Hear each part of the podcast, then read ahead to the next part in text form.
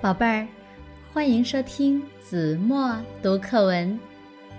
今天我要为大家读的是三年级下册第十五课《奇异的植物世界》。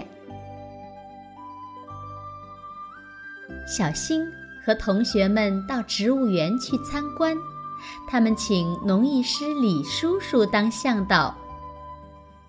走进植物园。一阵风吹来，大家听到了哈哈的笑声。这儿明明没有别的游客，哪儿来的笑声呢？大家正感到奇怪，李叔叔把他们带到一棵长满果子的树下，说：“这叫哈哈树。”树上的果子被风一吹，就会发出哈哈大笑的声音。离开哈哈树，同学们来到花棚，看到一种很艳丽的花，小新越看越喜欢，便伸手去摸，谁知他的手指刚碰到叶子，就感到一阵麻木，好像触了电似的。啊！他惊叫着把手缩了回来。别慌，别慌，李叔叔说：“这是一种带电的植物，不会伤害人，因为它带的电很弱。”同学们继续向前走着，突然发现小路旁的大树上挂着一条条像蜡烛一样的东西。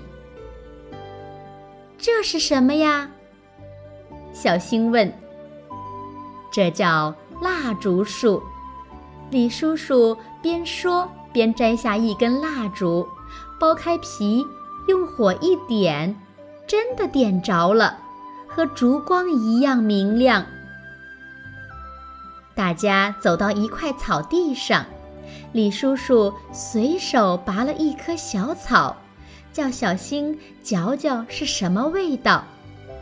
小星一嚼，顿时酒味四溢，还觉得有点醉意。李叔叔笑着说：“这叫醉草，草里含有酒精呢。”李叔叔又把大家带到一块低洼的水草地旁边。指着一种草，要大家仔细看看它有什么本领。小星第一个发现，一个虫子刚爬到草叶上，那蚌壳一样的草叶就闭合起来。等叶子再张开时，那虫子已被吃掉了。李叔叔说：“这叫捕蝇草。”那边荷花池中怎么有笛声？小星好奇地问。李叔叔把大家带到荷花池边，笑着说：“这清脆柔和的笛声是从荷花上发出来的，风吹动它的干花膜，就像吹笛子一样。人们管这种荷花叫水笛荷。”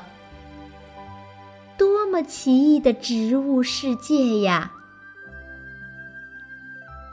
好了，宝贝儿，感谢您收听子墨读课文，我们下期节目再见。